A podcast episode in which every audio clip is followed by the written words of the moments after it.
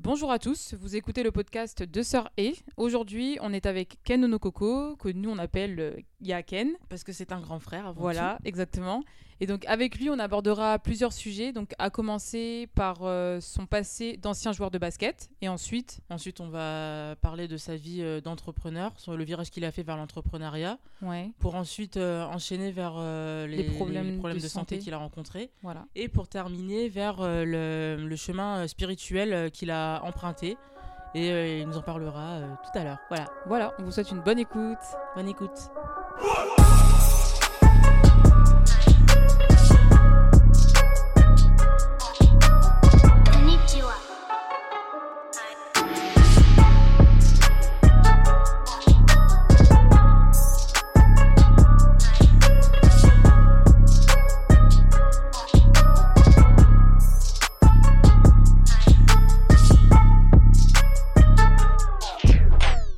Premier carton, le commencement. Alors, Yaken, bonjour. Bonjour, Ça va? Très bien et vous? Ça, va, merci. Merci à toi d'avoir répondu. Enfin, en fait, merci à toi d'avoir répondu favorablement. En fait, non, merci de nous avoir euh, sollicité Ouais, pour euh, nous parler de ton parcours. tout à fait. Merci beaucoup. Ouais, Bah écoutez, c'est vraiment un honneur pour moi, hein. franchement, ça s'est super bien fait, c'était naturel en fait. Ouais. ouais. Je suis tombé euh, bah, voilà, sur une interview que j'ai écoutée euh, de Thomas Fortier, bon, que j'ai vu jouer à plusieurs reprises, donc forcément ça m'a Ouais. intéressé d'en apprendre un peu plus sur sa vie. Et euh, bah voilà, après du coup en écoutant, ça m'a un peu inspiré, puis je me suis dit bah pourquoi pas, c'est ça serait super. Ouais, bah c'est parfait. Bah écoute, euh, comme on l'a dit dans l'introduction, on va évoquer plusieurs sujets. Donc on va déjà commencer par ton bah, ta jeunesse, si tu veux nous parler un petit peu de oui, de ta jeunesse euh, tout Bah simplement. voilà, on va commencer par le commencement. Ouais. Donc voilà, moi j'ai 31 ans, donc je suis arrivé, je suis né en République démocratique du Congo. Mhm. Kinshasa. Arrivé en France en 1991, Mm. donc directement de Kinshasa à Mm. Amiens. Voilà, on a déposé nos valises ici direct. Euh, grandi dans les quartiers nord, sur, vers l'hôpital nord surtout. Ouais. Ouais. Voilà. Euh, J'étais scolarisé à Notre-Dame du Bon Conseil. C'est où ça déjà? euh, C'est euh, rue René. Coty, vers euh, le Nautilus. Là. Ah, d'accord, OK, je... voilà. d'accord, OK. Bah, je Ouais. connaissais même pas. Bah ouais, Mhm. bah, c'est une école privée euh, catholique. euh, donc voilà, j'étais là-bas jusqu'en CE2. Ouais, jusqu'en CE2. Ouais. Ensuite en CMA, bah du coup on a déménagé. Mhm. On, est, on, on a emménagé ici dans le quartier de la gare. Ouais. Donc au début, voilà, en tant que, que locataire, dans une petite maison euh, très sympathique d'ailleurs. Mhm. Et euh, donc là, j'ai changé d'école. Je suis arrivé au CMA, donc à l'école La Vallée, quartier de la gare. Oui. Ouais. Et euh, donc voilà, après j'ai fait collège janvier. j'ai fait un peu la Sainte Famille. Et puis après, je suis parti, à cause du basket, en fait, je suis parti à l'extérieur. Donc là, c'est mon aventure cinquantinoise qui a commencé. Ouais. Et tout ce qui s'ensuit. Voilà un peu l'intro. D'accord. Ouais, bah non, mais parfait. Bah du coup, par rapport à ton parcours euh, bah, dans le monde du basket, est-ce que tu peux nous expliquer comment tu as commencé déjà le basket ou euh, dans quel club, je veux dire? Ouais, par où Ouais. t'es passé? Par où t'es T'es allé au pôle quand même Ouais. Ouais, j'ai fait le pôle espoir. Mais alors, l'aventure basket, comment elle Ouais, comment elle commence, C'est euh, avec mon, mon grand frère, Andy, Mhm. que vous connaissez, Oui. André Onokoko. Oui. Donc voilà, lui, il a commencé euh, à l'USCA, donc au cheminot d'Amiens. Mm. Et bah, bien sûr, je l'accompagnais à ses matchs. Donc de là, vraiment, est venu euh, à émerger en moi cette envie de faire pareil, hein, reproduire un peu ce que le grand frère fait. Et euh, donc voilà, j'ai commencé à kiffer le basket. Je l'accompagnais à ses entraînements, à ses matchs. Des fois, je pouvais jouer un petit peu avec eux. Ouais.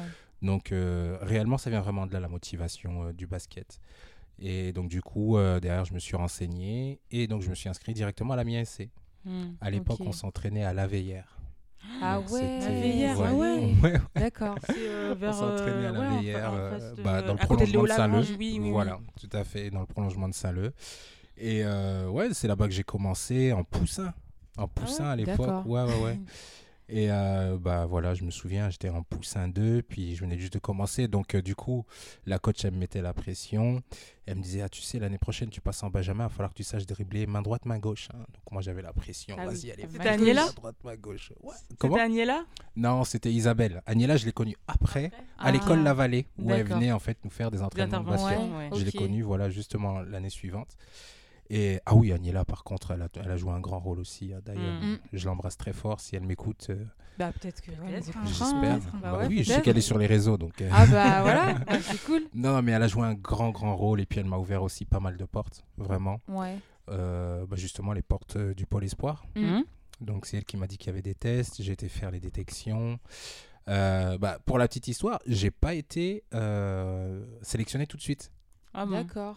Moi, je me souviens encore, j'ai reçu un appel et tout en me disant que bah non, en fait, euh, j'avais pas été retenu et tout.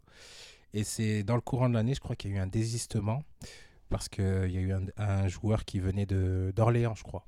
Il venait d'Orléans. C'est trop compliqué pour lui les déplacements, c'était longue distance et tout. Donc finalement, sa famille a décidé bah, d'arrêter l'aventure. Mm. Et donc Agnella, elle a vraiment poussé ma candidature pour que je sois repêché. Et c'est comme ça que j'ai remplacé euh, ce joueur euh, au Pôle Espoir, puis que bah, du coup, là, vraiment, le, basket de haut niveau a commencé pour moi. Ah, bah, c'est cool. Donc là, à cette période-là, oui, c'était à Saint-Quentin, c'est vrai que. Non, le Pôle Espoir, c'était pas. C'était non, c'était à Saint-Martin. Saint Alors. Je sais plus. bah, en fait, si vous voulez, euh, l'année où j'ai commencé le pôle, c'était encore à Saint-Quentin. Avant, c'était à Saint-Quentin. Et ensuite, il y a eu un changement. Je pense qu'ils ont tout ramené dans la ville, euh, on va dire la préfecture, si on veut, ou la, capitale de, non, la capitale de Picardie. Voilà. Mm. Ils ont tout ramené sur Amiens. D'accord. Et donc, c'est là qu'on a quitté le collège-lycée Henri Martin de Saint-Quentin pour venir au collège Saint-Martin, ah, ici à D'accord, ok. Donc, tu as connu les deux, du coup. Euh, voilà, j'ai connu la transition. Tout à fait. D'accord, donc du coup, Paul Espoir, Minime France, tout ça. Paul Espoir, à l'époque, j'étais euh, en minime. Ouais, j'ai fait Minime France. Minime France avec euh, Pompoint un club dans l'Oise. Ah oui, Pompoint. Oh vous connaissez, vous avez déjà joué contre, contre elle, nous les filles. Ouais. Ah, vous jouez contre elle Ouais, ouais. franchement, hein. c'est. Ah ouais Bah oui, faut gagner. Oui, mais c'était dans les années 2000. Euh, donc, euh, mais ils ont plus de filles maintenant, je crois. Enfin, je sais pas. Oui, après, c'était. Bref, petit. Enfin, bon, bref, c'est pas le sujet. Non, c'est pas le sujet. Bah, franchement, voilà. C'était un petit village, mais un petit village basket, hein, parce que ça jouait quand même. Puis bon, nous, on avait un excellent coach, paix à son âme, Henri Essis, qui nous a quittés euh, l'année dernière. Ouais, je vois, j'ai vu en photo. Voilà. Ouais. Euh, franchement, il nous a appris énormément. Et puis, euh, ouais, on a, on a vadrouillé un peu. On a été joué voilà, contre des équipes parisiennes, des équipes du nord de la France. Ah ouais, euh, bien. Puis, ça a été un peu, moi, mes premières expériences dans le basketball élite. Donc, vraiment de haut niveau, en plus du pôle espoir. Et ouais, donc j'ai fait pôle espoir, en même temps Pompoint. Après, quand j'ai fini le, le, pôle, je suis parti sur Saint-Quentin. En fait, il y a eu une, une année de transition. Mon année de seconde, euh, j'ai pas trouvé de centre de formation, c'est pas faute d'avoir essayé. En tout cas, j'ai emmené ma mère partout. Vraiment, elle aussi, je l'embrasse parce que vraiment, elle m'a accompagné. Voilà, elle m'a amené dans toute la France. J'étais jusqu'à Cholet. Ah ouais? Ah, Cholet? Ah, ah d'accord. Cholet, euh, bah, j'ai fait un camp d'été là-bas. Oui, j'avais fait les camps en tant qu'intendante ah, là-bas. J'ai fait trois années, mais j'étais en tant qu'intendante, mais euh, j'ai fait trois années d'affilée là-bas, ouais. à la okay. tout ça, ouais, ouais. Bah, exactement, la Meilleraie. Waouh, allez, souvenirs. Ouais, donc j'ai fait Cholet, après j'ai fait un centre de formation de Gravelines, que des tests, hein. Gravelines, Le Havre, Paris Basket Racing, Chalon en Champagne, ah bah Chalon-sur-Saône. Hmm. Et partout, négatif, négatif, négatif, ah, négatif, Partout. Voilà. Et donc euh, cette année-là, je me suis dit, bon écoute, je vais jouer à Longo, parce que Longo était en KD France Division 2. Ouais. Et donc là, j'étais en seconde au Sacré-Cœur. D'accord, ok. Voilà. Et donc euh, ça a été un peu mon année de transition. Derrière, j'ai recontacté Saint-Quentin parce que il venait d'être euh, venait de se qualifier en fait. Ils avaient gagné le championnat de France division 2 et donc ils montaient en division 1 et donc du coup moi je me suis dit ah bah tiens voilà je peux retrouver vraiment un bon niveau de compétition. J'étais très mm. bien à Longo avec Arnaud Mézeret. D'ailleurs Arnaud un super coach aussi. Ouais. Ah oui Arnaud oui. Et j'avais une belle équipe. Franchement c'était euh, on avait vraiment une belle petite équipe et tout. Aujourd'hui certains sont encore des amis proches. Mm. Mais bon, voilà, moi, j'avais mon rêve en tête. Hein, C'était vraiment faire le centre, mon euh, objectif, centre de formation et tout. Donc, euh, Saint-Quentin, j'appelle euh, le coach, Émeric Collignon. Et j'avais aussi là-bas bah, quelques potes qui sont toujours des frères aujourd'hui, hein, qui ont un peu poussé ma candidature, encore une fois. Moi, franchement, de ce côté-là, j'ai été béni. Il y a toujours des gens pour pousser mon dossier à chaque fois. C'est bien. C'était mm. vraiment super. Donc, voilà, ils ont poussé ma candidature. J'ai été faire des essais. Pareil, au début, il n'était pas chaud pour me retenir. Il était vraiment pas chaud. Et finalement, bah, c'est quand certains de ses joueurs lui ont parlé mm. que là, il a dit, voilà, je lui ai donné sa chance et tout. Puis moi aussi, j'ai bien vendu ma peau au téléphone. Peut-être c'est pour ça qu'aujourd'hui, je suis un bon commercial. non, mais bah écoute, tant que ça sert, c'est bien. Hein. ça sert, hein. c'est que c'est bien. Ouais, ouais. Donc voilà, c'est comme ça que Saint-Quentin a commencé. Première année, division 1. Malheureusement, on redescend tout de suite. Hein, donc l'année suivante, division 2. Mais c'est là où vraiment je me je m'affirme puis je me je confirme en fait en tant que joueur euh, voilà KD France où vraiment je prends mes marques euh, j'ai été capitaine en KD3. En Division 2, on a raté la remontée de peu. Euh, on était euh, sous le coaching de Simon, Simon Lamblin. qui avait été recruté cette année-là justement pour le projet KD France. Et ouais, on a manqué la, la, remontée de peu, mais moi, dans mon cas, c'était vraiment une superbe saison. J'obtiens mon bac la même année. Ah bah voilà. Et voilà, après, le président me propose un contrat aspirant professionnel avec la Pro B. Oui, donc là, et là, on rentre dans les choses mmh, sérieuses. Voilà. Donc voilà, là, je mon premier contrat aspirant professionnel avec Saint-Quentin. Euh, j'intègre du coup l'effectif professionnel, mm. mais je suis à cheval entre les pros et la réserve, la réserve qui était en région à l'époque. Donc euh, je joue aussi en région euh, des fois. Je fais pas tous les déplacements avec mm. l'équipe pro non plus, mais je m'entraîne régulièrement avec eux. Mm. Et donc vraiment voilà, moi je peux dire que j'ai vécu l'aventure professionnelle. Pas d'expérience de terrain parce que je pense que sur la saison j'ai dû jouer peut-être deux minutes. Mais bon, on va dire que j'ai quand même euh, foulé les parquets. Hein. été dans les vestiaires, t'as vu la vie. J'ai eu euh, l'expérience ah quand même vivante. Et euh, bah voilà, donc du coup, c'est un peu mon aventure basket, si tu veux, qui s'est poursuivie après sur un autre continent. Je pense qu'on va en parler. Ouais, bah oui. Hein. Mais voilà, donc en gros, pour la France, pour le basket, voilà mon parcours dans les grandes lignes. Ok. Ok, d'accord. Bah, c'est parfait. Deuxième carton, nouvelle vie au Canada. Donc, euh, après l'aventure euh, saint-quentinoise, enfin le basket en France, mm. euh, te voilà fraîchement débarqué au Canada à 19 ans. Tout à fait. Alors, juste pour revenir rapidement, terminer avec Saint-Quentin, ça a été une décision personnelle. Hein. D'accord. Donc, c'est moi vraiment qui ai décidé de ne pas prolonger. Je me souviens, je pense qu'il voulait me bah, voilà, reprolonger pour deux ans, je crois. Ouais. Et moi, j'ai refusé, tout simplement parce que j'ai été déçu un peu de, mon expérience basket, mm. de haut niveau, enfin professionnel plutôt. Parce que voilà, vous avez 17 euh, ans, 18 ans, vous venez de signer pro, vous êtes prêt à tous les sacrifices et tout vraiment pour avoir votre chance. Même si on sait que voilà, on manque d'expérience à 17 ans, 18 ans, le coach ne peut pas forcément nous faire confiance et tout. Il y a quand même une, façon d'intégrer le jeune, tu vois, et mhm. continuer à cultiver en fait euh, son, son désir d'atteindre le plus haut niveau basket. Et là-dessus, j'ai été déçu. Pas par le club Saint-Quentin, parce que c'est un club que j'affectionne encore beaucoup mm. aujourd'hui, mais plus par le coach de l'époque. D'accord, d'accord. Après, en faisant des recherches, vous pourrez retrouver qui c'est. mais en gros, il m'a, il m'a un peu, euh, voilà, il m'a un peu dégoûté du, du basket pro. Et ah donc, par rapport à ça, j'ai dit, bah, tu sais quoi, j'ai appelé mon père. Je m'en souviens, j'ai appelé mon père. J'ai dit, papa, bon, euh, si je décide de rentrer à la maison, tu dis quoi? Il me dit, eh ben, mon fils, si tu veux reprendre les études, je serai le papa le plus heureux. Mmh. Bah, voilà. Parce que je sais pas si vous savez, bon, on se connaît un peu, donc vous savez que mon père, voilà, euh, grandes études et tout. Bah oui, il a tous ses enfants et le même parcours avec des longues études. Et moi, je suis arrivé, tu vois, mon frère, il a fait médecine, pharma, machin. Mmh. Ma soeur, elle a fait imagerie médicale comme lui, et tout mmh. ça. Moi, j'arrive, je dis, je veux faire du basket. Paf. Donc voilà. Bah oui, il a dû faire un gros travail pour qu'il accepte. Il m'a laissé partir, mais là, tu vois, c'est moi qui l'ai rappelé pour lui dire, bah, en fait, j'arrête, je reviens à Amiens. Et donc, du coup, voilà, j'ai quitté Saint-Quentin, je suis revenu à Amiens pendant un an.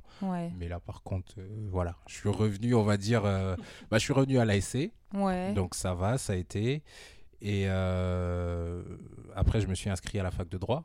Ouais. Donc, voilà, mais bon, j'allais jamais en cours, j'étais défaillant. Hein, c'est beaucoup de personnes en L1 quand ils arrivent, oui. Et moi, donc, du coup, en fait, j'ai rattrapé mon adolescence, si tu veux. Ah, bah oui. Tous les potes qui m'invitaient à leurs anniversaires, mm. à leurs soirées, à qui je disais toujours non parce que j'avais un tournoi à gauche, un match à droite et tout. Bah là, du coup, j'avais le temps. Donc, c'est comme bah ça que j'ai découvert euh, le quartier Saint-Leu. Oui. J'ai découvert euh, ah, la bringue, le jack, euh, l'ego, tout ça. Ouais, bah oui. Vous connaissez quoi Ouais, ouais, voilà, voilà. Mais bon, rapidement, j'ai vu que je commençais, bah, je filais un mauvais coton, donc j'ai décidé de partir au Canada. Et voilà. Et donc là, je pars, j'arrive.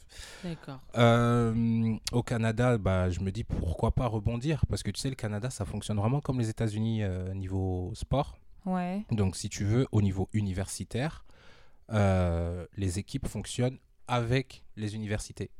D'accord, ok. Ah, voilà. c'est cool ça. Donc, il y a pas de club. Bah, oui, il y a des clubs, mais si tu veux. Bah, c'est pas comme ici. Ce qui est vraiment. Euh, voilà, c'est l'inverse d'ici. rien à voir. Ce qui est vraiment développé là-bas, ce sont bah, les équipes universitaires. Mm. Voilà, donc si tu veux jouer haut niveau, faut que tu faut passer par l'université, euh, Exactement. Par, mm. universitaire. Comme les Duke, voilà, les grosses universités. North Carolina, tout ça. Voilà, mm. exactement. Et donc, moi, je me dis pourquoi pas, mais sauf que là, j'arrive dans une petite ville qui s'appelle Moncton qui est euh, dans le sud, euh, sud-est, la frontière limitrophe avec le Maine aux États-Unis. Donc c'est le Nouveau-Brunswick, la province du Nouveau-Brunswick. J'arrive dans une ville qui s'appelle Moncton et euh, donc je m'inscris à la fac et tout. Et l'année où j'arrive, on me dit l'équipe de basket, elle vient d'être coupée. Oh là là. Ouais. Ok. Elle vient d'être coupée. Donc moi, je le reçois à l'époque comme un signe de la vie, qui me dit, bah Ken, peut-être qu'il faudrait penser à autre chose. hein. Et donc c'est comme ça que je me suis mis à coacher. Donc du coup, Ah, j'ai commencé mes études et euh, j'ai commencé à coacher en high school. Donc euh, au lycée, dans un petit lycée qui avait pas loin de là où j'habitais. Ok. Voilà. Ouais. Et donc, euh, bah voilà, là j'ai commencé à faire mes marques en tant qu'entraîneur de basket. J'ai fait mes études, mais bon, j'étais là-bas, c'est ce qu'on appelle administration des affaires. Un bachelor en administration des affaires. Bon, c'est un peu l'équivalent de quoi ici ouais, on En dirait gestion, c'est quoi Gérer la gestion, gestion, non gestion, ouais. Gestion des entreprises. Ouais, entreprises, Voilà, c'est ça. Éco-gestion, un peu école Ouais. de commerce aussi, parce que je sais Mm. qu'il y avait des, justement des Français qui venaient beaucoup, qui étaient en école euh, de commerce ici Ouais. et qui venaient en échange En administration Ah, oui, des affaires. Ouais. Donc voilà, il y a un peu de, il y a un peu de tout ça. Mais moi, je m'y je m'y retrouve pas. hein. Franchement, voilà, Pff, je sais pas trop ce que je fais là et tout. Donc forcément, bah, les cours, ça suit pas. Au début, ouais, j'arrive, euh, première euh, session, je cartonne, bourse d'études et tout. Mais derrière, voilà, plus de motivation, plus Mm. rien. Le basket, c'est terminé. Il faut que je commence à accepter cela et tout. Donc, euh, assez compliqué euh, ces deux années-là. Puis, ben, du coup, je découvre le Québec entre-temps, la Ouais. province du Québec. D'accord, ouais. Et euh, donc j'y suis allé pendant les fêtes de Noël. hein. Et là j'apprends que bah non, au Québec c'est différent, que là-bas c'est plus francophone, que c'est le système qui est un peu calqué euh, sur le système français. Euh, tu peux faire du droit directement après l'obtention de ton bac euh, de France, Mm. alors que dans les autres provinces, qui est plus à dominance anglophone, là c'est vraiment le style un peu américain. Donc pour faire du droit dans le système ang- anglo-saxon, il faut avoir déjà un diplôme de, de premier cycle. Donc il faut avoir D'accord. l'équivalent d'un- Une d'une licence, licence. Ouais. Voilà, parce que là-bas, le, le droit, c'est considéré comme de second cycle. D'accord, ok. Voilà. Donc, euh, du coup, c'était un peu compliqué. Mais là, au Québec, j'apprends que non, c'est comme en France. Tu as ton bac, boum, tu peux intégrer la fac de droit. Donc, du coup, c'est ma motivation principale à quitter euh, le Mm. Nouveau-Brunswick, où voilà, j'étais pas vraiment épanoui. Et bah, le basket, ça ne retenait plus. Donc, euh, franchement, euh, je suis parti au Québec. Et donc là, j'arrive en 2011. Je fais un certificat en droit. Euh, et puis euh, en parallèle, je fais aussi une majeure en, en économie, D'accord, D'accord, donc en sciences économiques. C'était un double diplôme du coup voilà, c'était, euh, un double enfin, diplôme. Oui, si, ok, c'est ça. Voilà. Et euh, par contre, j'ai pas été jusqu'au bout. Mais bon, j'ai fait tous les cours, mais j'ai pas eu le, j'ai pas obtenu le diplôme. D'accord. Derrière, je découvre HEC Montréal. Ah, je sais, ok, Voilà. ouais. HEC existe Montréal. en France, hein. Ouais. avec euh, une spécialisation en marketing et management. Mhm. Donc c'était un programme d'études individualisé, super intéressant. Et là, on arrive vraiment à l'entrepreneuriat. Ah, C'est là où je commence à vraiment découvrir un peu euh, l'entrepreneuriat. Mais bon, pour, euh, pour euh, finir un peu, en parallèle, je tombe amoureux Oui. mhm. voilà, d'une dame euh, qui est la mère de mes deux enfants. Oui. Ouais. Voilà, donc euh, on, a fait, euh, on a fait six ans ensemble. Mais voilà, je l'ai rencontrée dans cette période-là. Et euh, c'est justement quand j'arrive à, à HEC Ouais. que là, on commence à avoir euh, des enfants et tout. Et euh, bah ouais, j'ai vécu quand même une belle vie euh, au Canada, je regrette rien. Mm. Aujourd'hui, je suis séparé de la maman. Entre autres, c'est une des raisons qui me fait rentrer en France aujourd'hui parce Ouais. que je sais que ça avait pas mal spéculé. Ouais, Oui, c'est le moment bah de, ouais. de Hein, mettre les choses au point. Ouais, Ouais. voilà. Bon, tiens, on va accorder quelques minutes à tout ça. Ouais. Donc bon, c'est vrai que quand je suis revenu, surtout dans le milieu du basket, j'ai entendu, euh, ouais, voilà, Ken, euh, il a été viré du Canada. Mm. Mm. J'ai entendu, euh, ouais, euh, Ken, il a divorcé, mais bon, ça, c'était plus une fuite, parce que bon, c'est vrai que c'est la séparation qui me ramène, mais Mm. je n'étais pas marié. Donc, Moi, divorce Séparation, quoi, déjà. Voilà. Enfin, voilà, c'est pas. ouais, on parle pas- de divorce. J'ai jamais été euh, marié. J'ai eu deux enfants avec une femme. On vivait en concubinage, Mhm. mais voilà, il n'y a jamais eu. euh, voilà, j'avais fait une demande en, en mariage sur la fin de notre relation, malheureusement. D'accord. Mais voilà, ça n'a pas été plus loin. Mais non, sinon voilà, on n'a pas rien officialisé, j'ai pas été marié, donc je Mm. n'ai pas divorcé, j'ai pas été viré du Canada, je suis revenu suite à ma séparation. Alors là, on va se poser la question, mais tu as quand même eu deux enfants qui sont en bas âge aujourd'hui, Samuel et Raphaël. Euh, Samuel a 5 ans, vient d'avoir Vient 5 ans Ouais. ce mois-ci. Et euh, Raphaël qui a 3 ans, Mm. bah, on peut se poser la question, mais pourquoi tu es parti? Bah, La réponse, elle est simple, c'est qu'à un moment donné, euh, je pense que pour bien s'occuper de ses enfants, il faut d'abord s'occuper de soi-même. hein. Ouais. Il faut être bien dans sa tête, bien dans sa peau. Et voilà, pour euh, bah, si certains se posaient la question, ce que je peux dire aujourd'hui, par contre, c'est que j'ai eu euh, voilà, des moments difficiles. Mm. Donc, euh, on aura l'occasion d'aborder aussi dans le volet santé, là. Mais ouais, j'ai eu des moments difficiles, dépression et tout, la distance avec les enfants, difficile à supporter. Bah mais voilà, au début, j'étais vraiment. Papa, il était parti pour se reprendre en main, pour s'occuper mm. de lui. Mais voilà, il restait toujours en contact, encore aujourd'hui, toujours en contact avec mes enfants. On s'appelle beaucoup FaceTime et tout. Donc, euh, et on s'entend super bien. J'étais très très proche de mon premier, de mon plus vieux, Samuel. Mm, mm. Parce que bon, quand je suis parti, Raphaël, il avait 7 mois. Donc ils ne s'en rendaient pas compte. Bah, voilà, trop, jeune, trop, jeune, Mais c'était quand même, euh, voilà. Ils s'en rendaient pas compte. Si un enfant, il ressent quand même le bah, mal, je pense. Mais. Quand il m'a revu, j'ai quand même, tu vois, vu dans ses yeux qu'il il se disait, ah tiens, on dirait que je connais cette personne, tu vois? C'est des choses qui sont difficiles à mm. expliquer, à prouver, mais tu sens la connexion en fait. Voilà, c'est ça. Donc, mais c'était quand même voilà une décision éclairée de rentrer parce mm. qu'il fallait que je me reprenne en main. Ça c'est vrai, c'est une réalité. Mais bon, c'est pas les flics qui m'ont remis dans l'avion. D'accord. C'est pas euh, voilà, c'est pas parce que j'ai divorcé parce que de toute façon j'étais pas marié. Mm. C'est vraiment une décision personnelle, mûrement réfléchie pour ma santé physique et psychique surtout. D'accord. Voilà. Ça c'est dit, c'est important de le dire. Voilà, comme ça ceux qui se posaient la question, qui ont entendu des choses, là vous avez la version de Ken lui-même. Voilà. voilà. parfait, très bien. Ok. Troisième carton, le retour en France. Donc là, euh, tu es au Canada et tu prends la décision de rentrer en France. Voilà, c'est ça. Donc euh, j'étais encore en couple avec euh, la maman de mes enfants. Mhm. Et d'un commun accord, on dit euh, bon, bah, écoute, euh, tu vas rentrer parce que bon, un jour on est ensemble, un jour on n'est plus ensemble. C'était vraiment le début de la fin, si tu veux, tu vois. Mm. Donc non, non, je décide de rentrer vraiment. Et puis voilà, mon père qui m'appuie, ma mère qui ma famille qui est vraiment là, qui est présente et tout. Donc ouais, je, je, décide de revenir. Et quand je reviens, bah c'est pas facile, facile. Hein. La distance avec les enfants, on essaie mm. de gérer comme on peut. Euh, et puis après, bah, voilà, à un moment donné, j'ai aussi, aussi entendu, il y avait des rumeurs qui disaient sur Amiens, ouais, Ken c'est un gars de la night, Ken c'est un mhm. bringueur, un fêtard et tout.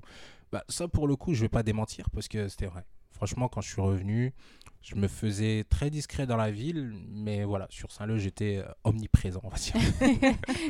ah, Saint-Leu. Non, non, non, je le reconnais aujourd'hui, je l'assume. J'en suis pas fier, mais je l'assume. Mhm. Donc voilà, c'est pas quelque chose que je revendique, mais il faut que je le dise. Ça fait partie aussi de, de mon histoire. C'est une partie aussi qui a servi à me construire, à faire l'homme que je suis aujourd'hui. Donc aujourd'hui, c'est assumé. Effectivement, je suis tombé dans la bringue, je suis tombé dans l'alcool. Il faut savoir que moi, mon premier verre d'alcool, je le bois à 17-18 ans. Mm. Parce que j'ai consacré vraiment toute mon adolescence au basket. Au basket, au sport. et donc là, je reviens, je redécouvre les poteaux et tout. Puis bah, allez, ça me permet aussi de digérer plus facilement la pilule, ou plutôt, je dirais, d'oublier. Tu mm. sais, les problèmes, la séparation et tout. Donc ouais, vraiment, je deviens un gars de la night. Je suis dehors euh, du mardi au, samedi et tout. Euh. Mm. Bon, voilà, je vous épargne les détails. mais, voilà, c'est vrai que Saint-Leu, la place de Saint-Leu, elle me connaît. En plus, c'est pas très loin de la maison pour toi, bah donc euh, t'as pas la ah voiture à prendre. Donc tout ça, tout à fait. Ouais, ouais, tout qui est fait pour euh, tout le temps être sur place, quoi. Mm, mm, mm. Puis le parc Saint-Pierre aussi, pas loin. Oui, aussi. On va jouer au basket, après direct troisième mi-temps. Hein, voilà, donc bon, ça, ça a encouragé un petit peu. Mais ouais, donc j'étais vraiment porté, euh, voilà, sur sur la bringue à mon retour. Et bah, d'ailleurs, avant de partir aussi, hein, tu sais, euh, je disais tout à l'heure que voilà, j'avais retrouvé mes, mes amis euh, d'adolescence euh, quand j'ai quitté Saint-Quentin, que je suis revenu sur Amiens pendant une année. J'étais inscrit à la fac de droit. Bon, là aussi, quand même, j'ai pas mal fait la bringue. Mais bon, là, c'était vraiment quelqu'un qui découvrait ce mm. monde. Alors que là, je vous parle de mon retour en 2018. Là, c'était vraiment quelqu'un qui a des problèmes, qui noie ses problèmes dans les soirées, dans l'alcool. Ouais, c'est d'oublier en fait. C'est hein, pour ça que vraiment, mm. ça fait partie vraiment de mes problèmes de santé. Je dirais même le problème, en fait, mon problème de santé, c'était vraiment ça. C'était euh, une grosse dépression avec mm. abus d'alcool. Mais répéter, répéter, répéter, ce qui m'a fait tomber, voilà, dans l'alcoolisme direct. Mm. Et euh, j'étais pas non plus le gars qui commençait à trembler, tu vois, avec les yeux pochés. Mm. On voyait quand même des faiblesses, mais j'étais pas rendu jusque-là. Donc on va dire que j'étais j'étais pas trop avancé donc bon s'il fallait se reprendre en main c'était mieux maintenant tu vois commence à avoir des problèmes de santé, foie, pancréas, etc. Et tout. Donc, euh, puis voilà, mon père, il est quand même médecin, donc il voit les choses venir. Mm. Euh, ma famille me connaît, il voit que je suis plus moi-même. Mm. Donc euh, voilà, là on se dit, bon, Ken, qu'est-ce qu'on fait? On va à l'hosto ou pas? Sachant que j'avais déjà fait une première hospi au Canada avant de, de revenir. On avait déjà essayé. Ah parce que, ouais, je t'ai dit, c'était le début de la fin, ça allait pas mm. bien du tout et tout. Et d'ailleurs, même si aujourd'hui je suis séparé, il faut quand même que je reconnais que la famille de la mère de mes enfants était très présente. D'accord. Et euh, même aujourd'hui, si on est toujours en bon contact, c'est parce que voilà, ils ont été très présents et puis euh, ils ont fait ce qu'il fallait en tout cas. D'accord. Et ça aussi bien moi que mes parents, vraiment, on leur sera toujours reconnaissant pour ça. Ok, c'est bien, tant mieux. Ouais, ouais. Donc premier hospi là-bas, finalement je reviens ici, oh, je décide de me refaire hospitaliser. Hein. Voilà, je décide de me refaire hospitaliser parce que ça va pas, j'arrête pas de voilà, teaser, euh, déprimer, teaser, déprimer. Forcément, en fait, mm. ça devient un cercle vicieux, tu vois. La tease t'amène à la déprime, la déprime t'amène à la, tease. tu vois pas le bout, tu vois pas la fin. Quoi. Et après, voilà, tu es dans un engrenage et tout. Donc, euh, très, très, très, très, très difficile. Ça a duré, bah voilà, 2018, 2019, euh, début 2020. Donc, en tout, il y a eu trois hospitalisations quand même. D'accord. Pour des périodes de 3 à 5 semaines. Quand tu dis 3, c'est en tout c'était ou c'est euh, En fait, depuis mon retour en France en 2018. Ah, OK, d'accord, donc 3, OK. 3, 3, hospitalisations. Et à chaque fois entre 3 à 5 semaines.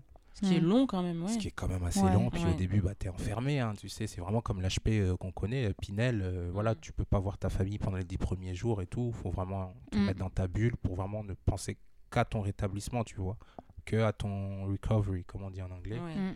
Et euh, donc voilà, j'ai vraiment essayé de toutes mes forces. Donc trois hospitalisations, quatre psychiatres, trois psychologues. Mais à la fin, ça finit toujours par une rechute. Mm. ouais. Un mois, deux mois, rechute. Un mois, deux mois, rechute. Un mois, deux mois, trois mois, mais rechute. Mm. Donc là, bon, je me dis, ok, qu'est-ce que je fais là? Parce que c'est la troisième hospice, je vais, je vais faire ça toute ma vie ou quoi? Et puis bah, je me suis souvenu qu'il y avait un Dieu quelque part. Je me suis souvenu quand même que voilà, il y avait un Dieu et que ma mère me, me disait sans cesse va à l'église, va à l'église, va à l'église. Et donc euh, bah finalement j'ai écouté hein, puis euh, j'ai mis en, en, application. Et donc en fait pour vous raconter un petit peu sur ma dernière hospice, c'était sur Amiens. Amiens Sud, euh, j'avais sur la fin de mon séjour, en fait, j'avais des autorisations, des permissions, je pouvais rentrer à la maison. Et donc, je passais toujours devant une église euh, évangéliste, toujours dans mon quartier ici, euh, à la gare.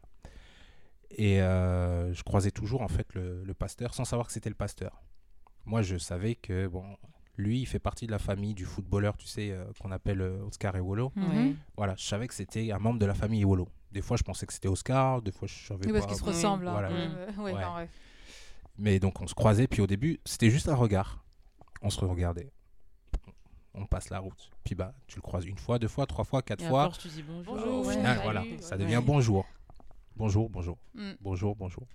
Il y a une fois, je l'ai croisé. Je pense que je repartais à, à l'hôpital avec un sac. Il y avait ma mère aussi, je m'en souviens. Là, je l'ai croisé. On s'est dit bonjour. Et je sais pas pourquoi j'ai eu un déclic. J'ai dit, à ma sortie de l'hôpital, je rentre dans cette église. Vraiment, à ma sortie définitive, je décide d'entrer dans cette église. Et en plus, je pense qu'il y avait vraiment un appel parce que une autre fois, en fait, euh, c'était avant l'hospitalisation. Mon frère était revenu des États-Unis. On est parti marcher dans le quartier et on passe encore. Tu sais, c'est la rue des Aubaines, donc forcément, voilà, c'est ce qui c'est la rue qui nous mène à la gare routière et tout. Donc je passe très très très souvent par là. Quand je passe, je vois un rassemblement, je pense que c'était un vendredi soir, je vois un rassemblement devant l'église. Et là, il y a un, jeune gars qui, traverse en courant et qui nous tend en fait euh, une tract, tu vois, euh, un genre de flyers pour, nous informer en fait d'un événement. Aujourd'hui, voilà, c'est un de mes frères les plus proches euh, dans la vie de tous les jours là. Anthony, si tu m'entends. c'est toi que je parle. Nous entendra, voilà. Et donc, ouais, donc du coup, voilà, premier appel, c'était Anthony. Et puis ensuite, bah, le pasteur que je voyais régulièrement.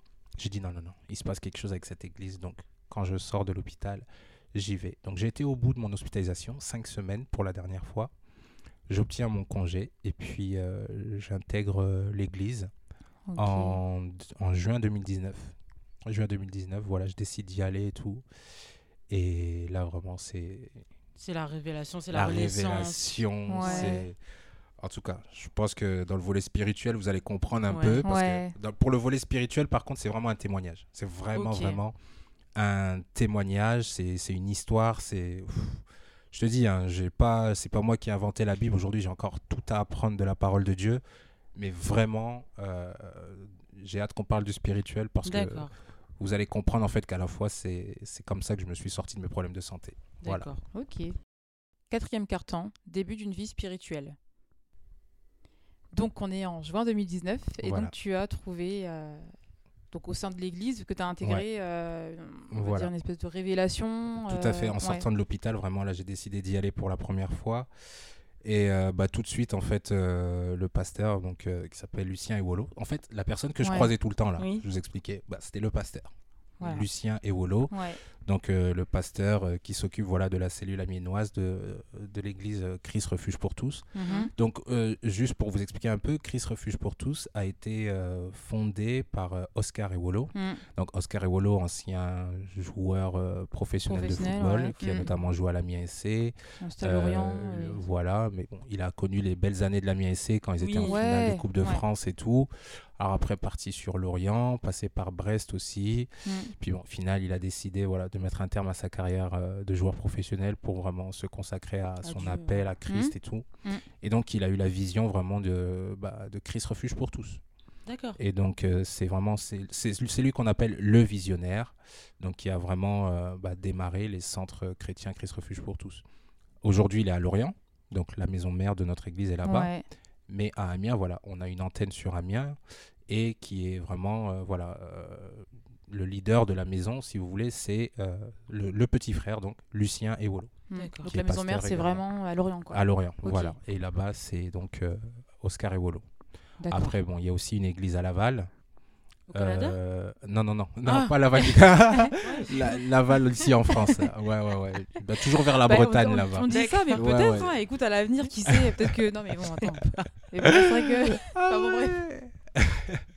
Donc à. Laval, ouais. voilà, donc euh, côté de Laval, euh, ouais, il y a aussi une église là-bas. Et bon, après, je sais quoi, là, Dieu nous amène à ouvrir euh, Ouais. d'autres d'autres églises ici en France, quoi. Vraiment, en tout cas, on est parti pour et je sais qu'il pourvoira et qu'on y Ouais. arrivera. Donc voilà, moi, je- j'intègre CRPT Amiens. Euh, et puis, bah, franchement, c'est dans des conditions. euh, même aujourd'hui, encore, quand j'en parle, tu vois, j'ai des frissons et tout parce que je, ça faisait, bah, franchement, plusieurs années que je me battais avec l'alcool. Mhm. Je, je compte même les années où je savais pas, j'avais pas encore conscience que Mm. c'était un problème chez moi. Parce que voilà, chez mon frère, c'est pas un problème, chez mon père, c'est pas un problème, euh, chez certaines personnes, c'est pas mais chez moi en tout cas, voilà. C'était un problème. C'était un problème, mais j'ai mis des années à le réaliser Ouais. parce que j'ai toujours été un mauvais consommateur. Si vous voulez. Je savais Ouais. pas boire tranquillement, m'acheter tout. Moi, soit je buvais pas, soit je buvais à l'excès. Donc voilà. Mais bon, ouais, quand on reprend ça, tout ça, je me dis comment le changement s'est amorcé. En fait, euh, bah, comme je vous disais, voilà, euh, quatre hospitalisations en Mhm. tout. Euh, quatre psychiatres, euh, trois psychologues, mais toujours des rechutes derrière. Et puis bon, après, j'intègre euh, j'intègre l'église en juin 2019. Donc, bah, je continue encore à consommer hein, dans ce temps-là. Mm. Mais tu vois, je me calme. Euh, j'ai euh, un guide aussi, donc euh, le pasteur qui est là pour m'écouter, pour me conseiller, euh, qui passe des fois à la maison. Vraiment, rien ne l'obligeait pourtant, mais voilà, je pense que c'est vraiment son cœur de berger qui a fait ça. Mhm. Il est vraiment passé à la maison. Des fois, même, j'étais pas là où j'étais endormi. Je me remettais encore de ma gueule de bois. Et puis, il Mm. était au salon avec ma mère en train d'échanger, prier et autres. Et bah, en fait, le travail avait déjà, c'était déjà amorcé, si vous voulez. Parce que oui, je buvais encore, j'avais encore de, de sortir, etc. Ouais. D'arriver à l'église, même des fois dans des états un C'est peu, vrai? Ah ouais hein, tu sais, Ouais. gueule de bois et tout. Mais bon, voilà, je savais que Dieu avait déjà commencé son travail, en fait. Non, mais c'est bien, c'était petit à petit. De toute façon, tu n'aurais pas pu stopper comme ça. Enfin, je veux dire, en général, euh, voilà, c'est un travail qui est fait au fur et à mesure. euh, voilà. Ouais. Non, c'est honnêtement, c'est bien. C'est c'est vraiment. Et, et d'ailleurs, même hein. les médecins, les médecins aussi le disaient, ils disent que de toute façon, vous n'allez pas arrêter de boire Oui, du jour au lendemain. Ouais. non. Voilà. Donc si aujourd'hui, bon, peut-être quelqu'un qui, qui traverse des phases difficiles avec l'alcool ou avec un- une autre dépendance peut entendre ce message, Mm. euh, voilà, c'est arrêter du jour au lendemain, c'est pas évident.